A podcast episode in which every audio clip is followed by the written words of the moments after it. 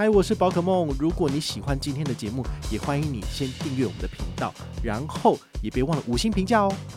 今天的主题是台版美国运通卡二零二三年下半年办卡优惠总整理。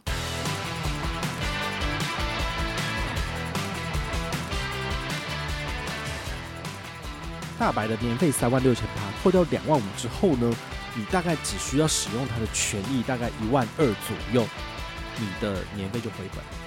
那一万二，我觉得也不困难。比如说，你去吃国立。嗨，我是宝可梦，欢迎回到宝可梦卡好。我们呢，从二零二三年下半年开始啊，就是会持续的跟大家分享一些信用卡的资讯嘛。那本集的节目呢，就是要跟大家聊聊美国运通卡哦，因为他们的活动切点大概都是以六月三十号为一个所谓的新护理的告一个段落。那从下半年开始呢，他们其实有做一些权益上的。手刷里的变更，好，所以如果你是下半年要上车的人，你可能需要注意一下。毕竟银行的趋势都是这样，就是时间越往后走，真的是越来越缩水。好，早期啊，这个美国运通卡它可能新户可以给你来到六万积分，好，就是大白啊、长白之类的。但是现在这种活动呢，都变得呃比较少了，顶多就是给你五万积分。那甚至或者是只是一万五的刷卡金，那早先还有到两万到两万五什么的，现在都没了。好，大家呢应该要下好离手哈。你看到这个优惠觉得不错，然后你该办的时候你就应该要赶快办了，而不是等到时间越往后走，其实你的权益就越来越差。包括就是我在六月份的时候有跟大家就是在粉丝页提醒的这个小白信用白金卡的部分呢，它在七月一号开始它的权益呢，它的首刷礼。也会缩水哦，缩水一千块钱，所以最高就是给六千。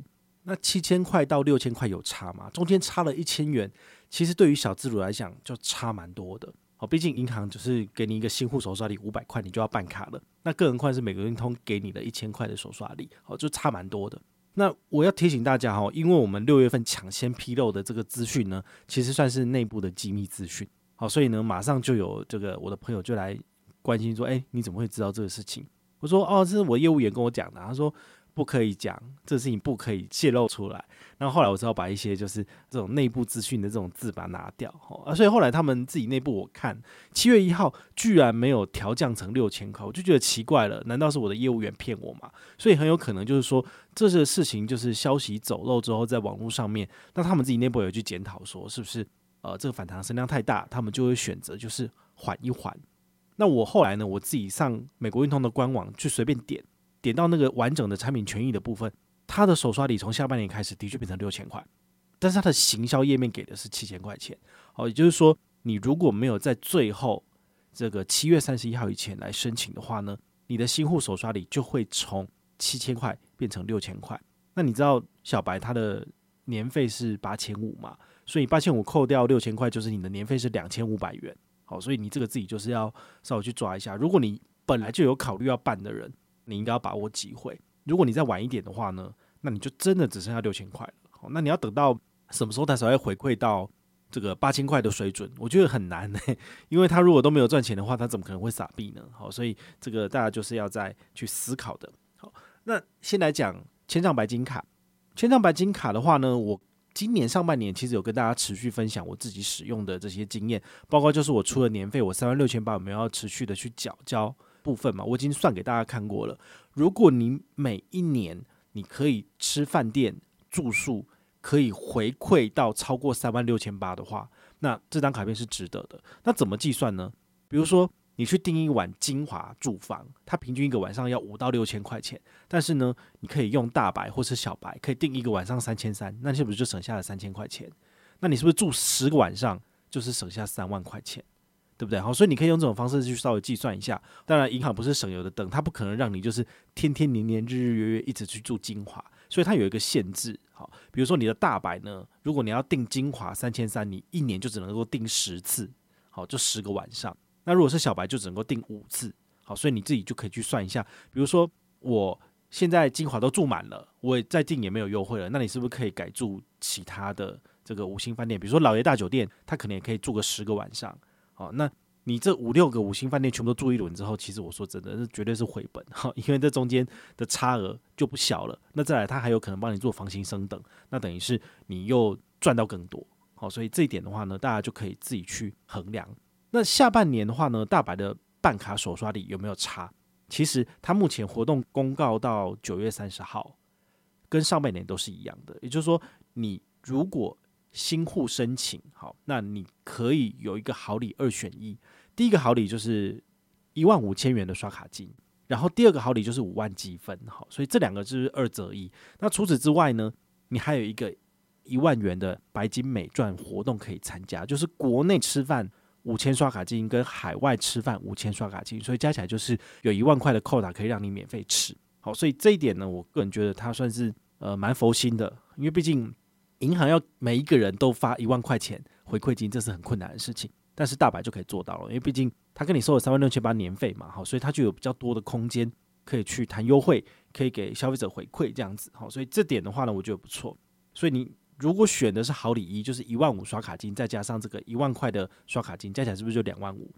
大白的年费三万六千八，扣掉两万五之后呢，你大概只需要使用它的权益，大概一万二左右，你的年费就回本了。哦，那一万二我觉得也不困难，比如说你去吃。玻璃厅的话呢，两人同行一人免费，那是不是吃一次就是省一千六一千七，对不对？那你去吃个十次，等于是一个月去吃一次，其实也是回本的。哦，所以这个首年的年费绝对是可以回本的。但是第二年之后呢，你就得自己去看，因为毕竟三万六千八年费，它不会再给你什么新护理或者是续卡礼了，所以你就得自己去衡量说划不划算。好，但我觉得目前为止的话呢，你只要卡片办下来，有去吃有去用。基本上不会吃亏。好，那我的话呢，是因为我还有使用它的 FHR。前一阵子我们跟大家分享，我们去韩国玩，然后呢使用 FHR 的服务，然后拿到了就是提早入住，然后延后退房，等于是多玩半天。那还有就是一百美金的这个美食使用额度，那还有房型升等。好，所以这些优惠加一加的话，我个人觉得没有比较不划算。尤其是我们是提早半年预定，所以我们的房型其实不会太贵。但如果你是前一阵子，比如说你是六月底要去住，但你六月中才订房的话，那就非常非常贵。我去查过了，你一个晚上可能就是要接近一百万韩元。好，但是呢，你你如果是事先预定的话呢，我那时候一个晚上只要六十五万韩元。好，所以中间就是差了大概三分之一的价格。好，所以这部分呢，请大家还是要提早预定、提早使用。然后如果这些优惠都用好用满的话呢，基本上是可以回本的。好，讲完大白之后呢，再来讲长白。长白的部分呢，就是长荣千丈白金卡。这张卡片的特色就是因为是跟长荣联名，所以你刷卡的点数回馈给你的是长荣航空的联名卡的会员点数，好，就它的积分。那你这个东西呢，它是每一起结账就会直接汇到你的这个长荣的账户里面，那你就可以直接开成机票飞出去玩。不过有个缺点哈，就是它这个积分呢，是只要一入长荣账户，就是倒数三十六个月，啊，就是三年之内你就要把它使用掉，而且是每个月每个月持续到期。所以我会建议，就是如果你要办长白的人呢，你一定要确认自己常常搭飞机，然后呢，很容易就会换机票出去，不然的话，这些里程你可能在三年之后，你就要面临每个月都会不断不断到期的这个情况，那你就会非常非常的尴尬，因为你就要一直换票啊，如果点数不够，你要想办法哦，所以这个不是适合一般人的，而是适合商务族群或者是非常喜欢长荣航空，而且要常常换的人。那这张卡片还有一个小小的优点，就是说你每年只要刷一百万以上，它就会送你两张升等券。那这个升等券你可以自己升等你的机票，然后就是台美航线的话，其实这样是蛮划算的，因为毕竟豪金舱跟商务舱他们的价格不一样。那可能来回的商务舱机票单趟是十五万，来回就是三十万。好，所以呢，你买豪金舱可能没有这么贵，但是呢，你拿豪金舱去升等上去，你等于是这中间的价差就是这个升等券的价值。好，所以这个大家就可以呃去思考一下，就是你到底适不适合用这张卡片。好，如果你刷得到，那他送你的这东西，他就值回票价了。好，那这个是大白没有的，这个是只有长白才有的。好，所以这个是中间的差异，这样子。那再来讲到这个小白的部分，哈，这个信用白金卡。信用白金卡的年收入大概五十万就可以办了。刚刚讲的长白跟大白都要年收一百到一百五才办得下来。我曾经有问过内部的这个业务人员说：“诶，那到底多少钱才办得下？”他说：“基本上两百万才会接受申请，但是他们也有就是一个 range。如果你的收入还没有到那么高，但是你很有刷卡意愿，你是消费潜力股，那他们也是愿意发卡给你的。好，只要你愿意缴年费，他们也是蛮愿意给你的。所以，如果你的年收有一百以上，其实你都可以试着去申请。那如果是年收大概五十，五十的话，大概你的一个月收入大概是四万，好，四乘以十二就四十八嘛，好，再加上年终大概就破五十万，你就可以申请小白了。那小白的话呢，他的年费八千五是不能减免的。好，所以很多人都会觉得说，哎呦。我想要用这个优优惠，但是我不想缴年费，可以吗？当然不行，因为这个就是一定要缴的。好，那问题来了，如果你要缴年费的话，怎样才能够回本？所以呢，它的首刷礼很重要。首刷礼的话，目前是送你七千刷卡金，好，刷六万就拿七千刷卡金。好，那这七千刷卡金如果抵掉八千五的年费，你是不是等于是年费一千五？那你就可以使用它所有的卡片权益了。所以我们用这种方式去想的话呢，你基本上会比较愿意去办这张卡片。好，你也会觉得可能。比较可能吃得回来，因为这中间一千五的差价，你是不是去吃一次伯利厅？好，两人同行一人免费，吃一次就是免费，一个人免费你就回来了嘛。好，所以呢，用这种方式的确你会比较愿意去办。好，那这种卡片是不是真的适合你？我真的觉得这个问题问得非常好，因为很多人都有私下问我说：“宝可梦，请问我是小资族，那你都说那个他的手刷礼会越来越烂，我是不是应该要先办下来，先放着，然后他的积分反正在账上终身。”不会过期嘛？这样可以吗？我就想说，大家真的是精打细算到疯了吗？这个年费是每一年都会收取的。你第一年虽然拿到了那些积分，但是那些积分如果你没有用掉，你第二年减卡，你的积分就不见了。所以你就要年年支付这个年费，这是他的潜在成本。好，这也是他们就是不希望你马上跟他结束关系，所以会用的一种方式。哦，所谓的积分就是这个样子嘛。好，所以它终身有效，你就必须要终身用它的卡片，这样你才可以就是。点数不会过期嘛？好，所以大家还是要想清楚，就是呃，银行的计量是银行计量，但是你还是要看你自己的需求来选择卡片。我从来都不会去强迫推销任何人去办大白或小白或是长白，因为我觉得不关我的事情，我自己用的爽，我很开心。然后有推荐你，我拿我可以。但是如果你不上车，你跟别人上车怎么样，那都没有关系。因为我说真的，就是这东西本来就身外之物，对不对？那我自己用的开心，我觉得这是很重要的。那我自己目前呢，大白小白都有在用。我会建议你，就是如果你要申办大白的话，你到时候可以再加办一张小白。为什么呢？因为大白的权益我刚刚讲了，跟小白是分开的。所以如果你很喜欢住精华，大白一年可以住十晚，小白一年可以住五晚，你是不是这两张卡片都拥有，就可以住十五晚了，就很厉害啊，对不对？然后很多的那种饭店权益其实都是可以。这个次数累加上去，因为他就是说限定正卡人而已啊，他又没有讲说限定没有持有大白的小白正卡人，他没有这样讲嘛，所以就是大白正卡扣打用完可以用小白的扣打，我觉得这是很 OK 的，但是副卡就不行了，因为只有黑卡的正卡跟副卡可以享有同等权益，但是大白以下的所有卡片都只限正卡了，好，所以这是他们中间的一些美感，好，所以这个大家可以就是特别去注意。那我比较推荐大家先申办小白的原因，是因为它的饭店住宿其实跟大白差不了多少，所以如果你喜欢那种呃老爷大酒店，然后金华、君悦这种，你想要去住一个晚上三千三的，其实小白都有这些福利，所以我觉得你办这张卡片其实基本上就够了。那比较不一样的地方就是大白它有很多的餐厅是真的那种美钻，然后两人五折，它的。折扣的餐厅数比较多，比如说我很常去的漂亮广式，然后还有像金华轩，像这些饭店的话，就只限大白才能够有两人五折。那如果你是小白，就是八五折而已，就是差比较多。如果你喜欢吃的是把费吃到饱，那其实像君悦的凯菲屋，然后还有金华的伯利厅这两间就是两人五折。那你这张卡片它就没有次数限制。所以你就用好用满，你也绝对是回本。好，所以这个是我推荐大家去使用的。那如果这些五星饭店都跟你无缘的话，我觉得这张卡片不适合你，你就不要办就好了。但是我觉得很多人就是有时候看到我在网络上面的贴文，他们都会讲说给加给补呀，或者是你花那么多钱去拿到这个优惠，你根本就是赔钱货嘛，对不对？你就是先把钱付出去之后，然后才有拿到这个优惠。所以我觉得。这些朋友他们不知道是算命，还是说他们的心态是算葡萄见不得人好，因为很多时候银行会推出各种不同类别的卡片，单纯只是因为客群不同，那并不是说因为这个优惠你用不到，你就骂它是烂卡。对，我觉得这样的心态就有点偏颇了，因为毕竟还是有人常常会去使用这些五星饭店，不然他们生意哪里来？难道都没有人去吃吗？还是有嘛？但是这些人呢？他们就很有可能是美国运通的潜在客群，所以他推这些优惠，基本上就是面向这些人。但如果你是另外一边的人，比如说你还在累积资产的小资组的阶段，你一年了不起存个，比如说二十万、三十万，你的年收入五十万嘛，你就不可能办这张卡片，然后每个月都去吃、都去住，因为这很夸张。住一个晚上，你住自己家里面不就好了？为什么要去住饭店一晚上给人家赚三千三呢？就没有必要嘛，对不对？好，所以我觉得这真的是要看人哈。所以我们推广这个东西，我们介绍这个东西，也不是说你就一定要办，而是希望。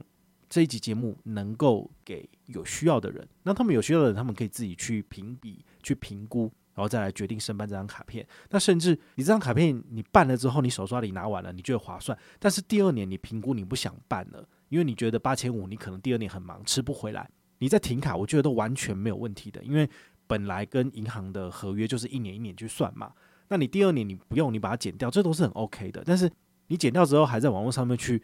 呃，放声去讲说什么啊？这卡片真的好难用哦，然后这我都被骗啦，然后那些优惠什么北中南什么差很多，南部都没有，中部都没有，然后只有北部最多。其实这些权益就是都在网络上面一翻两瞪眼。如果你真的觉得呃差太多了，那你可以选择不要去使用。我觉得这完全没有去问没有问题的。对，所以当。很多人很多人都把美国运通卡剪掉的时候，美国运通就会紧张嘛。那他那时候他可能就会来做权益的回补，然后让更多人去使用，这也是一种方式。对，但我觉得如果要真的去恶言相向去骂他，我觉得那就那就那就不必啦。好，毕竟就是人家开门做生意是要赚钱的，你又不给他赚钱，那你有什么好骂的呢？就是这个样子。那除了这个之外呢，还有一张卡片是。长荣千帐金卡，长荣千帐金卡，它在早期是首年免年费的，但大概是四五年前了。那它后来呢，就实行就是年费五千块是一定要收的。好，那五千块收的话，它就送你可能一万一万里的长荣里程之类的。好，那最近的话呢，因为疫情的关系，他就把他们的年费减半，就是说你现在办卡就是两千五百元的年费，你缴两千五百元年费，你就可以使用就是。呃，美国运通卡在某些餐厅有八五折，它就没有两人五折了。好，那可能少数的饭店有一些呃优惠折扣或者住房礼遇，就这样子而已。那真正好、真正多的权益呢，他们还是放在小白。好，这个是门槛比较低、比较多人可以办的。那更好的权益就是放在大白跟长白。好，所以大家就可以依自己的呃消费需求来去选择适合自己的卡片。因为美国运通卡他们就是这个样子而已，其实没有什么差这样子。好，那。其实我用美国运通卡这么多年，我大概对这个公司蛮了解的吧。好，所以我在三年前开始使用 eToro 的时候，我就有买美国运通的这个差价合约。好，它不算是股票，就是算是差价合约，就到时候卖掉我还是可以赚钱，但是不算是完全持有美国运通的股票。那我自己账上好像也才放多少三千还是四千美金而已，就是在美国运通的这个股票上面。赚了多少？就挣四十三趴，就接近赚了一半。所以我就觉得，哎、这个公司其实在美国是非常非常有竞争力的。可能在台湾不像在美国那么的给力，因为他收的年费又比较贵嘛。那你又觉得说他给的福利比较差哦。但是我觉得他的母公司是会赚钱的，所以我就愿意就是把钱投资在那边，当做是金主这样子。那台湾的美国运通卡，我自己也用的蛮爽的，啊，就是吃住都还蛮不错的。那甚至呃，我最近啊比较常订的。